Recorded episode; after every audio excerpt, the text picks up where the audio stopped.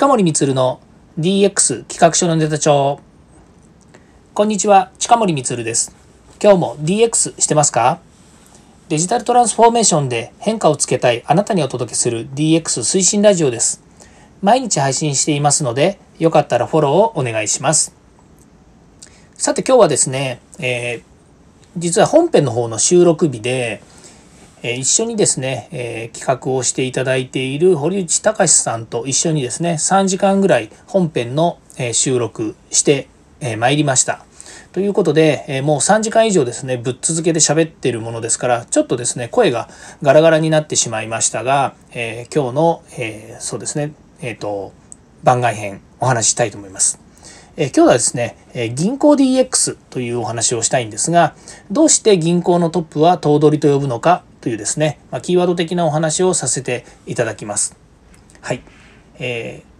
企業はですね、代表取締役とかですね、えー、そういった名前で呼ばれていますよね。民間の会社だとそういうふうに呼ばれてるわけですけども、銀行員になるには、まあ、えー、なるにはっていうかですね、銀行員になるとですね、え、最後、え代表を取締役ということにならなくてですね、頭取というふうに呼ばれてるわけですね。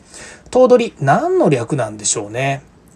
代表取締役は大取っていうふうに言われてますよね。えー、大取って言われてるとか大取と呼ばれてる言い方もありますけれども、えー、代表取締役代表取締役社長とかですね。代表取締役 CEO とかですね、えー、いうふうに言われてますけども、えー、CEO はですねチーフエグゼクティブオフィサーというですね、まあ、海外で一般的に言われている会社の代表っていうようなですね、まあ、そういう言い方になると思うんですけども、まあ、代表取締役に、まあ、プラス会長とかですね社長とかから CEO っていうふうに言われることもありますね。で銀行はえ頭取と言われてるんですがさて皆さんですねこの頭取って、えー、何で言われてるか分かります、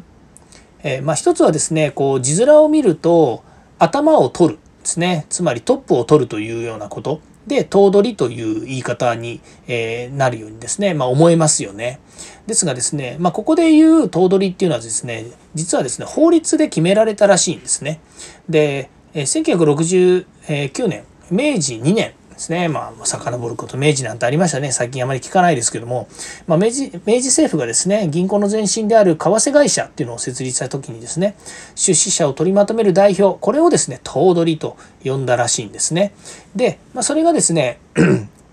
まあ、まあ、こう回り回って今になってですね、え頭取という名前がそのまま使われているということなんですね。でこの頭取という名前もですね、まあ、後のですね、いろいろ銀行改正法とかなんかいろいろあってですね、別にそう呼ばなくてもなんかいいみたいなことを言っているんですけれども、えー、まあ今でもですね、えー、頭取というふうに言われているらしいです。ですね。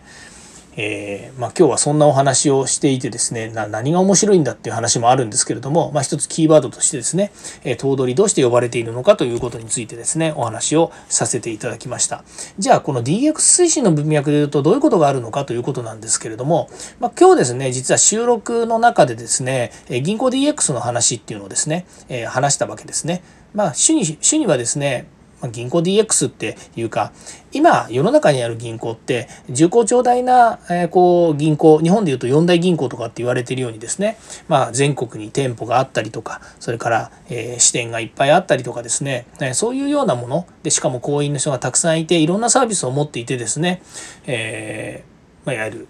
なんでしょうね、都市銀行と言われてるですね、大手銀行があったり、それから地方銀行って言ってですね、あの地域密着型の銀行、もしくはですね、銀行ではなくてもですね、信用金庫とかですね、お金を扱うところっていうのはたくさんあるんですけれども、まあそういう中でですね、金融のあり方、もしくはその銀行としてのですね、サービスのあり方がどんどんやっぱり変わってきていて、まあそれはネット銀行って言われてるようにですね、こう、もう皆さんのスマートフォンでもできる、えいわゆる決済ですね、決済？何？あのお金のやり取りとかですね。それから銀行の銀行間の送金とかですね、まあ、そういうですね、えー、これまでの銀行業務をですねスマートフォンで、えー、いろいろやりくりができるようにするっていうですね、まあ、非常に便利なサービスというのが出てきたんですけども。これですねある側面から言うと銀行を主体にしたアプリケーションですね、えー、運用の、えー、変化っていうものに見えるわけなんですけども。実際ですねこれ銀行業務それからですね、銀行の中にあるサービスっていうものを一つ一つに特化したですね、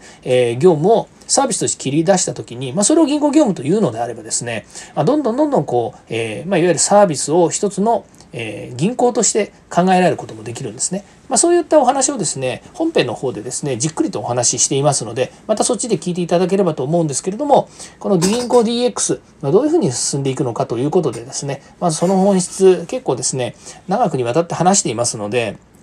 まあ、ぜひ本編の方も聞いていただければというふうに思います。ということでですね、えー、この前振りとして、えー、今日はですね、なぜ、え、銀行は、え銀行のトップは頭取と呼ぶのかというお話をさせていただきました。はい。えー、今日もですね、ここまで聞いていただきましてありがとうございました。また次回もですね、DX に役立つ、え話題、それからネタを提供していきます。よかったらいいねやフォロー、コメントをお願いいたします。そしてですね、ぜひ過去回も聞いてください。Spotify ですとですね、えー、まあ、なんて言いましたかね、えっ、ー、と、カテゴリー別にですね、こう、え、プレイリストですね。カテゴリー別にプレイリストというのを作れてですね、そのプレイリストに、えー、DX 超入門ですとか、え、人材育成ですとかですね、まあ、いろんなこう話題に分けてですね、カテゴリーに分けて提供していますので、ぜひ Spotify のユーザーの方はですね、Spotify の中で近森光の DX 企画書のネタ上を検索してみてください。はい、ありがとうございました。えー、ではですね、毎日暑い日が続いていますけども、どうぞご自愛ください。えー、近森光でした。ではまた。